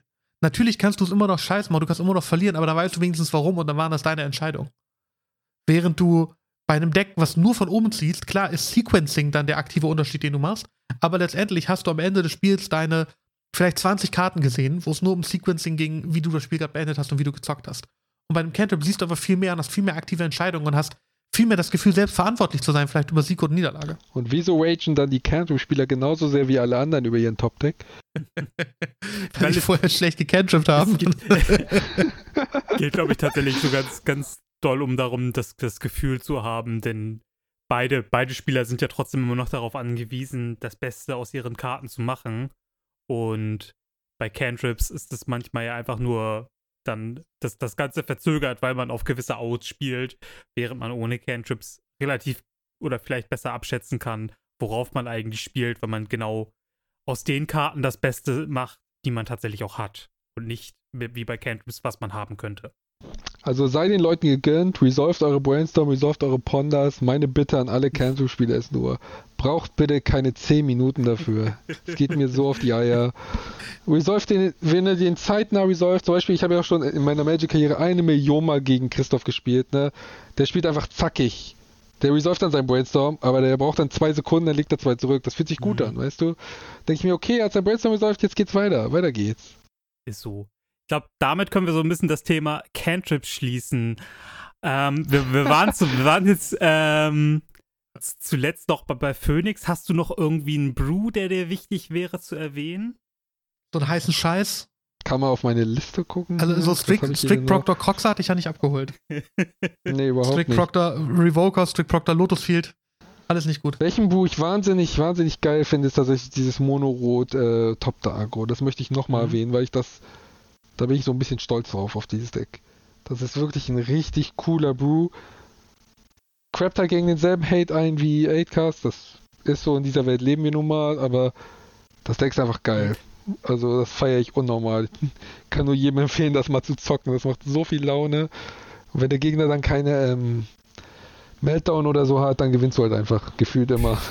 Also es ist wirklich ein super cooles Magst Deck. Magst du vielleicht die Zuhörer mal durch die Kernkarten so führen? Also die meisten werden jetzt Sachen sagen, was zum Fick ist äh, Mono Red Top da? Also die werden irgendwie wissen, ja, ist da Audi Top da drin oder was, was, was tust du da? Gerne. Also Mono Red Top da ist im Grunde eine Agro-Shell, das möchte ich ganz klar betonen, die auf die Synergie ab Ziel zwischen Retrofitter Foundry, die euch hoffentlich ein Begriff ist, und einem Null-Mana-Topter, also Ornithopter oder einem Ein-Mana-Topter Hope of Girapur. Du verwandelst die also im besten Fall Turn 1 in 4-4er. Das ist so der Grundplan des Decks. Dazu spielst du noch relativ viel Burn, Lightning Bolt und Galvanic Blast, also der, der Metallcraft Bolt, der dann 4 Schaden macht. Die Shell hat noch Welder, damit welderst du dann Ornithopter zurück, sexst die nochmal, hast mehr 4-4er für Value. Dann spielt man natürlich Saga und Null Mana Artefakte, um das Ganze zu beschleunigen. Äh, und noch den Brayers Apprentice, der 3 Mana, 2 Dreier, der ein 1-1 Top da natürlich mitbringt. Tappen, du kannst deine Artefakte zacken, Top-Karte angucken. Du kannst ihn für sich selbst zacken, was cool ist, dann welderst du ihn zurück, kriegst wieder einen Top-Da-Token. Das sind so ganz viele kleine Synergieeffekte und die machen das Deck einfach super spaßig zu spielen. Also ich, ich feiere das auch nochmal. Ich kann nur mal hoffen, dass es mal irgendjemand anderes gibt auf dieser Welt, der das spielt fände ich cool. Also, weil ich bin wirklich happy mit der Shell. Man muss nur damit klarkommen, dass manchmal, das ist halt ein Deck, deine CMC endet bei 1, das heißt Meltdown für 2 Mana und das war's so ungefähr. Das ist so, das ist auch scheiße, das frustet auch manchmal, aber wenn der Gegner die Meltdown nicht hält, gewinnst du halt gerne mal Turn 3, so, weißt du? Also, das ist eine, ein, ein Bu, auf den ich mega stolz bin. Der fühlt sich so cool an, der macht so viel Spaß.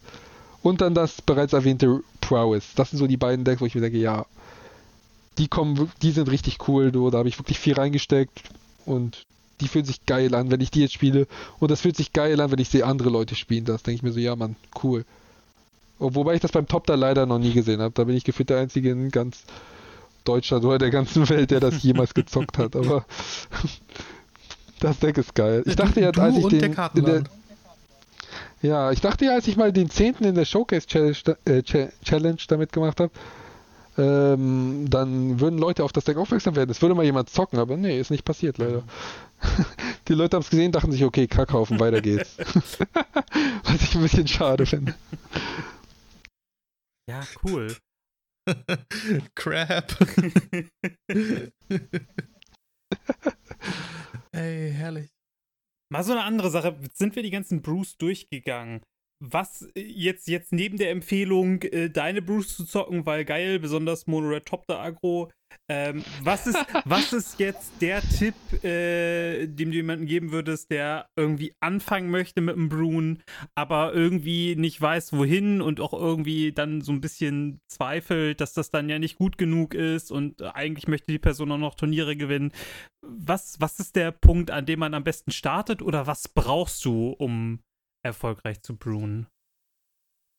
Also die Frage, die wir uns erstmal stellen müssen, finde ich, ist, was ist ein Brew? Wir reden, wir werfen die ganze Zeit das Wort Brew durch den Raum, als wäre klar, was das ist. Wir haben alle unterschiedliche Vorstellungen davon im Kopf. Ich meine, nehmen wir mal Ue Delver zum Beispiel und sagen wir, ich packe jetzt äh, ein Main der Grim Lava Matze rein. Ist das schon ein Brew? Mhm. Ich glaube nicht, da sind wir uns einig. Mhm.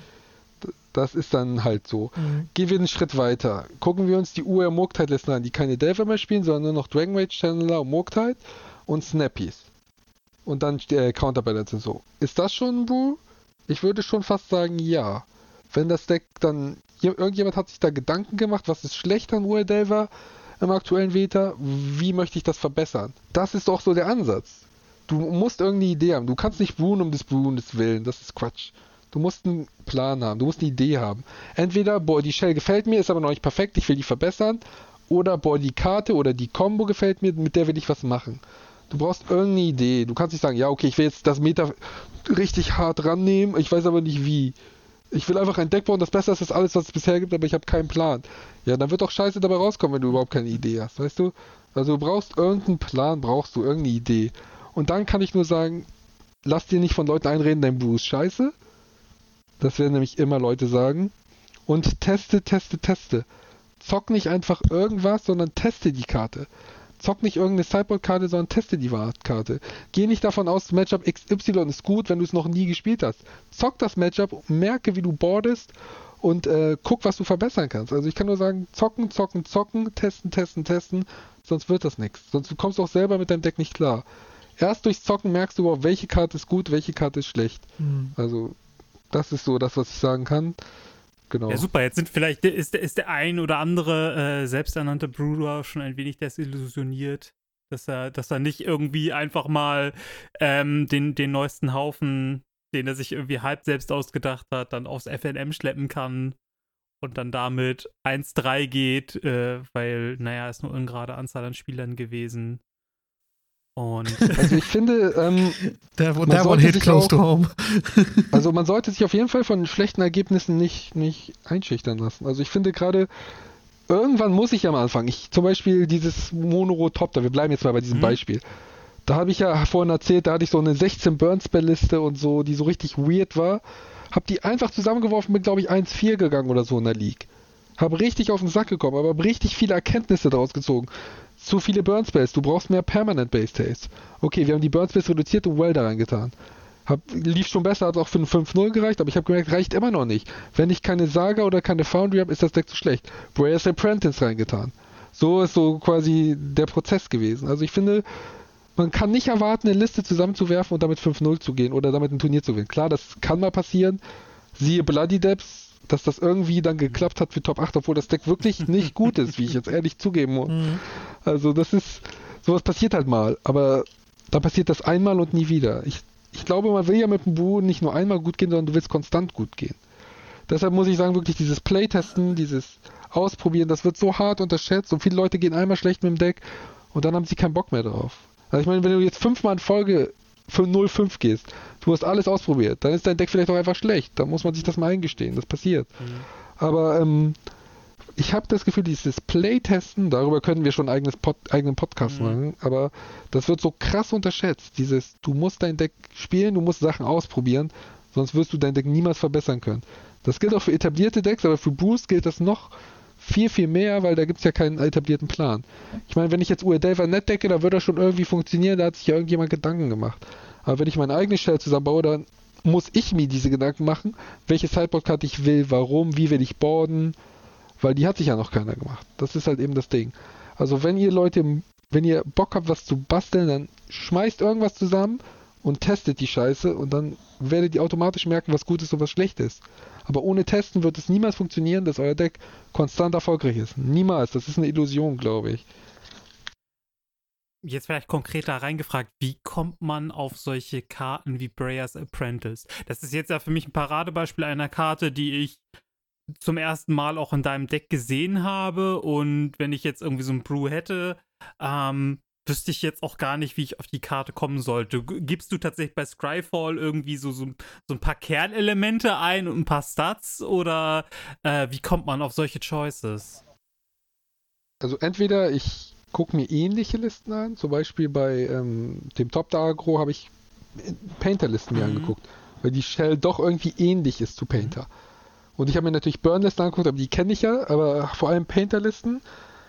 Dann, äh, was, ich, was ich auch nur empfehlen kann, ist der Blick auf andere Formate. Ähm, das sind hauptsächlich Modern und Vintage. Da kann man wirklich sich, da, da sehen manchmal Karten auch im Vintage tatsächlich. Man denkt ja, die spielen nur Legacy plus Band Cards. Nee. Im Vintage werden manchmal Karten gespielt, die du so im Legacy nicht auf dem Schirm hast, was interessant ist. Also kann ich nur mal empfehlen, den Blick über die Formate zu wagen und da mal reinzuluschern. Vor allem Modern und äh, Legacy, äh, Quatsch, ähm, Vintage, aber auch Commander. Also ich gucke mir da noch gerne mal, keine Ahnung was, äh, monorotes Artefakt Commander Deck an, die Listen durch. Was könnte gut sein? Und ansonsten eben Scryfall, da hast du schon recht. Dann gucke ich halt Artefakt, Kreatur, CMC3 oder weniger. So, was gibt es, was gut sein könnte? Ja, krass sein. Also das sind, die, das sind halt die Wege. Aber ich muss auch ganz ehrlich sagen, ähm, wenn man an diesem Deckbuilding keinen Spaß hat, dann wird man damit nicht, nicht erfolgreich sein. Mhm. Ich liebe es halt, so mir Gedanken zu machen, okay, wie kann ich die Karte play playable machen? Dann verbringe ich halt mal zwei Stunden damit, mir alle motoroten Karten so ungefähr anzugucken, um zu überlegen, welche kann ich spielen. Aber das ist dann, weiß ich nicht, Fun für mich, auch wenn man das jetzt vielleicht nicht nachvollziehen kann, weil dieser Deckbuilding-Aspekt mir so viel Spaß macht, weißt du? Und das, wenn man das eher so als Zwang sieht, dann wird es nicht funktionieren. Das, wie dieses Beispiel, was ich vorhin meinte im Pre-Talk. Wenn du ein Unternehmen gründest und es nur machst wegen der Kohle, wirst du nicht erfolgreich sein. Du musst es machen, weil du an deine Idee glaubst. Dann wirst du auch mit deinem Unternehmen erfolgreich sein, in dem Fall mit deinem Deck. Mhm. Kann man noch äh, Monored Zapta Aktien kaufen oder so? Oder kommt man da noch vom IPO rein? Du das kannst noch? einfach die Karten kaufen, das Deck zusammenschmeißen und dann go for it. Tim. Ich hatte, ich hatte ja gehofft, dass du mir so ein, so ein Brew hinhaust fürs, äh, fürs Kartenladenturnier. Und äh, jetzt hast du gesagt, du möchtest Soldier Stompy nicht. Und das finde ich wirklich traurig. Das finde ich wirklich traurig. Ich könnte höchstens El Burno zum Tauschen anbieten. nee, Burn habe ich ja selber. Da, da brauche ich kein El Aber es Burno. ist nicht Spanisch. Ja, das stimmt. und das ist auch gut so. nee, aber ja, Soldier Stompy hat mich nie überzeugt. Ich meinte ja auch schon, weiß ist überhaupt nicht meine Farbe. Aber es spielt Und kein Soldier äh, Zombie- and Plowshare, es spielt kein Prismatic Ending. Also du bist eigentlich safe. Ja, aber es fühlt sich einfach nicht. Wenn ich das Deck nicht fühle, weißt du, dann kann ich es auch nicht zocken. Weiß nicht. Es ist auch so eine Gefühlssache immer mit Decks. Manchmal, wenn ich gar nicht weiß, was ich zocken soll auf dem Turnier, dann nehme ich halt irgend so ein Deck, was ich lange nicht mehr gezockt habe, worauf ich halt irgendwie Bock habe, weißt du? Ey, aber dann, wenn wir schon mal da sind, wenn wir schon angerissen haben, ähm, die Jungs vom Kartenladen haben uns ja gebeten, etwas Werbung für ihr Turnier zu machen. Und dann lass uns doch auch die, die Reichweite hier im, im Podcast einfach mal kurz nutzen. Äh, 12. Juni, Kartenladen-Turnier in Hannover. Ähm, du bist auch dabei, Armin, ne? Also ich bin dabei, wir kommen mit einem Auto aus Hamburg, vier Jungs, und ich weiß auch schon von noch mehr Autos aus Hamburg, die kommen. Also ich glaube, da werden richtig viele Hamburger Leute dabei sein. Ich könnte mir sogar vorstellen, dass man sich voranmelden sollte, äh, damit man noch einen Platz kriegt. Das, weil so viele Leute aus Hamburg und Norddeutschland, von denen ich gehört habe, die wollen runterfahren, weil sie Bock haben. Mega Und ich glaube auch, dass das ein cooles Turnier ist. Christoph und ich sind auf jeden Fall auch da. Ähm, da auch schon den, den Samstag, sogar schon den Freitag. Wir machen quasi das Legacy-Wochenende. Ist auch mein Geburtstagswochenende. Also, wenn ihr mich da seht, ihr könnt mir einfach gratulieren. Wirklich, würde ich mich freuen. Ähm, und genau, wir machen ja auf jeden Fall Freitag, Samstag, Sonntag Legacy so. Ihr kommt dann den Sonntag noch dazu zum Kartenladen-Event. Äh, 64 Spieler mit Top 8. 11 Uhr geht's los, glaube ich. Das so als, als Eckdaten. Äh, 15 Euro Eintritt. An der Tageskasse kostet ein bisschen mehr. Deshalb auf jeden Fall voranmelden. Genau. Plus, es gibt, ähm, hier, Armin, äh, Ohren auf. Es äh, gibt wohl ein Bounty-System, dass äh, wer Christoph und mich schlägt, 10% auf Kartenladendinger kriegt. Also lohnt sich doppelt auf jeden Fall. Da haben die aber einen schlechten Deal gemacht. Also. naja, vielleicht, vielleicht komme ich ja einfach auch so als Community Service doch mit Soldier Zombie, damit die Leute sich ihre 10% Rabatt abholen können. ja, herrlich. Ja, nice. Also ich glaube wirklich, dass das ein, ein cooles Turnier wird so. Ähm, auch wenn es da ja jetzt eine, eine zeitgleiche Konkurrenzveranstaltung äh, aufgerufen wurde. Aber da, also lass uns da nicht drüber reden. Das finde ich alles so wild, was da passiert. ist ja ein, insgesamt ein sehr, sehr ähm, turnierträchtiges Wochenende. Aber ich glaube, auch wenn man das schon so raushört, dass dann besonders der Sonntag gut besucht ist und da hat man ja auch ein volles Turnier mit Top 8 und allem, dann lohnt ja. es sich wahrscheinlich, das mitzunehmen. Ist für außerhalb auch ein bisschen angenehmer, wenn man dann erst um 11 Uhr loslegt. Äh, am Samstag legt man ja schon um 10 Uhr los. Da hat man genug Zeit zum Anreisen, Ausschlafen und dann ein gutes Das heißt, den Samstag seid ihr dann nicht da, ne? Ich ja schon. Ich weiß also, nicht, mit Armin. Ja, ja also, also Armin, genau. Was hast du? Den Samstag seid ihr dann nicht da, ne? Achso, nee, den Samstag sind wir nicht da. Nee, das ist also, das kann ich zu Hause nicht verkaufen, zwei Tage Wochenende zocken. Nee, Wobei ich auch Bock hätte, es so wie Christoph durchzuziehen. Freitag hin, Hotel nehmen oder so, Samstag zocken, Sonntag zocken. Ja, Aber dann, FNM, du kannst Ärger. vier Legacy-Turniere in drei Tagen spielen, das FNM mitzählst. Ja, geil, ne? ja, ehrlich. Also wer, wer da Bock drauf hat, kommt auf jeden Fall, wenn du so ein bisschen Bock hast, kommt den Sonntag äh, Kartenladenturnier. Ist, glaube ich, ganz gut. Habe ich auf jeden Fall auch Bock drauf. Und noch mal gucken, was da noch in der Zukunft passiert. So, ne? Also die, äh, die, die sind ambitioniert, die Jungs vom Kartenladen, die haben große Pläne. Die wollen das äh, mehr oder weniger regelmäßig etablieren. Ich glaube, ein Termin für den Juli steht sogar auch schon, den habe ich aber nicht im Kopf. Ähm, passiert auf jeden Fall eine Menge, ist, glaube ich, ganz geil. Guti. Äh, Armin, jetzt äh, hast du uns ein Deck der Woche mitgebracht. Die Frage ist, zockst du das auch auf dem Kartenland? Weißt du es jetzt schon? Willst du schon vorweg spoilern?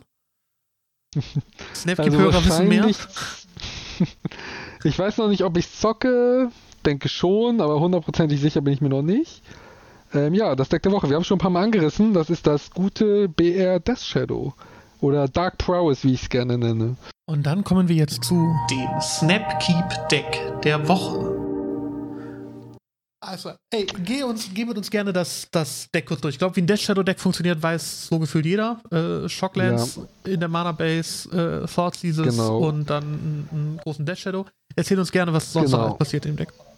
Ja, ich, das Deck ist tatsächlich als sehr aggressive Shell ausgelegt mit Monastery Swiftspear und Dragon Rage Channeler. Ähm, man will halt wirklich mit den kleinen Dudes früh viel Schaden machen und dann legst du einen großen Schatten hinterher und das Spiel schon durch. Man spielt halt auch nicht nur den Death Shadow, sondern den Scourge of the Skyclaves. Den kennt vielleicht nicht jeder. Der ist so groß wie 20 minus die höchste Leben von allen Spielern. Das heißt, der funktioniert auch nur, wenn der Gegner schon Schaden bekommen hat. Ja. Was ihn halt natürlich so gut synergieren lässt mit Swift Spear, der eben Haste hat, oder eben dem Burn Spells. Dafür kann er auch also schnell mal in einem Turn finishen. Gegner ist auf 17, das Ding ist 3-3, du greifst an, Bolt, Fireblast, auf einmal ist er 10-10, Gegner ist tot. Weißt Krass. du? so schnell funktioniert das ja. manchmal. Genau, das bringt mich zum nächsten Punkt. Das Deck spielt echt viel Burn. Vier Chain Lightning, vier Bolt, vier Fire Blasts.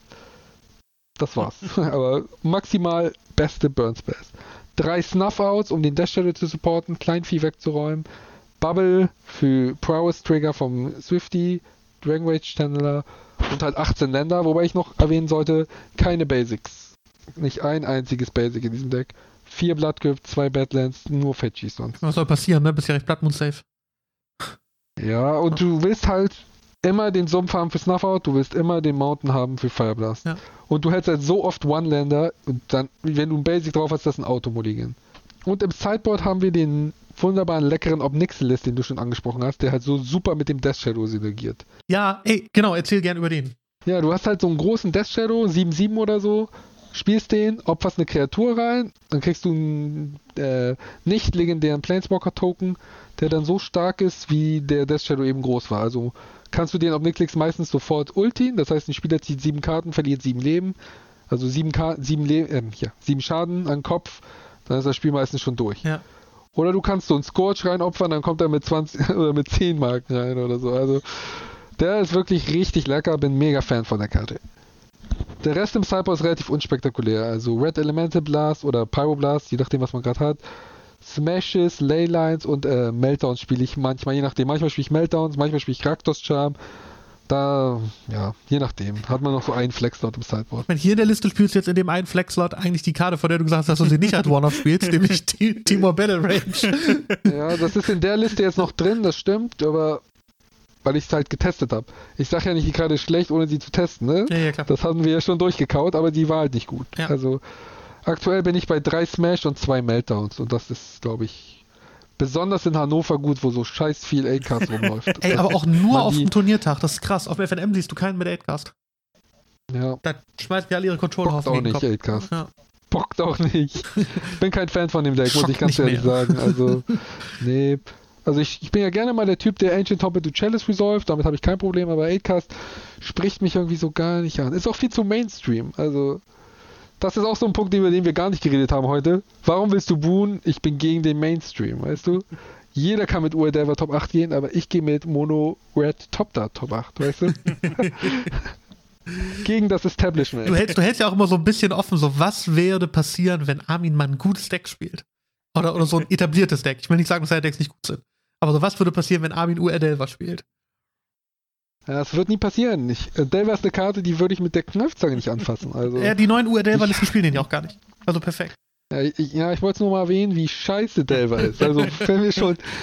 Ich hab's nie verstanden, wie Leute diese Karte spielen können. Die ist so kacke, Mann. Da hast du so ein Mana 1-1er Dude, der da meistens nicht flippt, weil die Leute ihn auch früher in jede Kackshell gesteckt haben. Ich erinnere mich noch an diese Bug, Bug Delver Listen. Die haben dann irgendwie 20 bis 24 Spells gespielt. Boah, das war so schlecht, Mann. Der Typ ist nie geflippt. Die Leute dachten, boah, ich brauche ja einen guten, ich brauche ja einen guten One-Drop. Ich habe zwar Death Rage Shaman, aber ich brauche ja noch einen, noch einen richtig schlechten One-Drop daneben aus irgendeinem Grund. Keine Ahnung. Also habe ich nie gefühlt, die Karte. Tue ich auch nicht. Also, jeder, der sie spielen soll, viel Spaß damit. Ich freue mich immer, wenn ich Delver zerstören kann. es gibt mir da so kleine Happiness, aber gefühlt habe ich die nie. Aber, aber diese UR, diese UR Muck-Listen ohne Delver, ja, die sind halt zu Mainstream, weißt du? Es bockt halt nicht. Ar- Armin ist der Bockt halt. Der bockt halt nicht, wenn du so Fetch, Volcanic, Dragon Rage Channeler und jeder sagt so, ah ja, da geht mein Sideboard-Plan ja richtig auf, Digga. Geil. Weißt du? Das ist nur geil, wenn der zweite Fetch auf Blood Crypt geht und, du- und du dann irgendwie eine Strix castet oder was weiß ich. Dann, dann ist dieses Play okay, aber nicht, nicht wenn dann Will Delver rausspringt. Also für mich. Aber jeder, dem das Spaß bringt, soll die Scheiße zocken, aber komm mir nicht damit. Dich, also. dich damit in Ruhe lassen. 8-Cast ist genau dasselbe. Also das Deck ist viel zu Mainstream und jeder hat 10 Hate-Karten dagegen. Bockt nicht. Also was ich dagegen cool finde, ist dieses Painter 8-Cast, das äh, Arken gezockt hat. Das fand ich schon wieder geil. Also Mono-Blau Painter mit Kappa Kanonier als Plan B oder Plan A. Ich glaube Painter war der Plan B. Dann keine Chalice, aber halt so einen richtigen Painter-Plan. War cool. Cooler Haufen. Cooler Brew. Arkan zockt ja immer ganz gerne Brews. Props gehen raus. Sowas feiere ich. Wenn Streamer auch mal gerne Brews zocken und nicht nur die etablierte Scheiße. Die Five Guys. Sieb, sab, sup. Ja, nice. Äh, Armin, Alter, ich glaube, wir haben so ein bisschen die, die Welt umrundet und einen äh, Einblick in The Great Mind of a Brewer bekommen. Dafür recht herzlichen Dank. Sehr cool, dass du da warst. Ähm, ja, sehr gerne. Ich würde denken, wir können eine Schleife drum machen, oder? Christoph, hast du noch was? Ich, ich habe äh, so weiter nichts mehr. Ich glaube, wir können neue Fässer aufmachen, aber das können wir auch, glaube ich, sehr gut beim anderen Mal machen. Ey, theoretisch haben wir im Snapkeep sogar noch ein, äh, ein Gewinnspiel. Aber ich glaube, das machen wir nächste Folge. Ja. Da müssen wir ja nicht überladen. ja, ja, genau. Also auf jeden Fall jetzt schon mal der Spoiler. Nächste Folge gibt es ein Gewinnspiel im Snapkeep. ähm, das ist auch nicht, nicht werbefinanziert, das haben wir uns komplett alleine gegönnt. Aber äh, gibt es auf jeden Fall was, was sehr Cooles äh, zu, zu gewinnen. Armin, bist du, ein, äh, du bist auch ein Fan von so Signed-Karten? Ist das so deins? Ja, da stehe ich drauf. Vielleicht, vielleicht bringe ich dir was mit. Ich habe hier auf jeden Fall zehn äh, Special-Karten. Eine davon verlosen wir im Oh. Snapkeep. Vielleicht bringe ich dir eine mit. Einfach so als Dank, dass du hier warst. Ist aber wirklich Oh, top Collectors Item. Gibt's nur, gibt es so nur zehnmal auf der Welt. Also du wärst wirklich Oh. erlesenster Kreis, die Karte zu haben. Oh. Jetzt bin ich gespannt wie Schmitz Katze auf jeden Ja. Fall. Die Frage ist, es ist auch so ein bisschen so ein, so ein, äh, so ein Meme, so ein bisschen so ein Insider-Gag, aber ich glaube, du, du würdest den verstehen. Wir können es dir äh, außerhalb der Aufnahme gleich erzählen, worum es geht. Alles klar. Ey, Armin, recht herzlichen Dank, dass äh, du hier warst, dass wir ähm, die coole Folge mit dir machen konnten. Es hat sehr, sehr viel Spaß gemacht. Besten Dank auch an der Stelle nochmal kurz an den Kartenladen, die uns unterstützt haben für die Folge. Ähm, guckt auf jeden Fall das Turnier an von denen. Äh, 12. Juni, Kartenladen Open. Der hat keinen coolen Namen, das Turnier. Das müssen wir noch ändern. Jetzt heißt es nur der, der Kartenladen-Turnier. Hanseatic Open Hannover oder so, keine Ahnung. Ähm, guckt auf jeden Fall das Turnier an, kommt vorbei. Armin hat es gerade erzählt, wird wohl voll, also meldet euch auf jeden Fall vor an. Ähm, und geht einfach mal zum Kartenladenstand und äh, fragt mal, ob die auch einen Playset Wurstsalat haben. Das wäre, glaube ich, auch eine ganz gute Sache. Dann wisst ihr, dass sie von uns kommt. Äh, Christoph, hast du noch was zu sagen? Nö. Wurstsalat war mir wichtig, aber sonst habe ich nichts mehr, dem nichts mehr hinzuzufügen. Dann vielen Dank, dass äh, ihr zugehört habt. Und die letzten Worte sind beim Gast, bei Armin. Ja, vielen Dank euch für den Podcast. Hat mehr Spaß gemacht, als ich erwartet habe. ähm, ich hoffe, die Leute, die mich hier im Podcast haben wollten, sind zufrieden. Ich hoffe, ihr konntet meine Gedankengänge, die manchmal ein bisschen wild waren, nachvollziehen. Ich hoffe, ihr konntet jetzt verstehen, warum ich es cool finde, selbstgebaute Decks zu zocken. Vielleicht euch selber dazu animieren. Wenn ihr eine Idee habt, Leute, baut den Haufen. Lasst euch von keinem einreden, euer Deck ist scheiße. Erst wenn ihr es selber durchgetestet habt und festgestellt habt, dass es scheiße ist, ist es auch scheiße. Bis dahin nicht. Also go, also go for it. Brut eure Haufen. Bringt die nächste Fringe-Combo nach draußen. Ich fänd's richtig cool. Schreibt mir gerne Privatnachrichten über den Discord, wenn ihr wissen wollt, was ich von der Idee halte. Ich brew auch immer gerne mal mit anderen Leuten was zusammen. Ja. Und wir sehen uns dann beim Kartenland-Turnier. Macht's gut.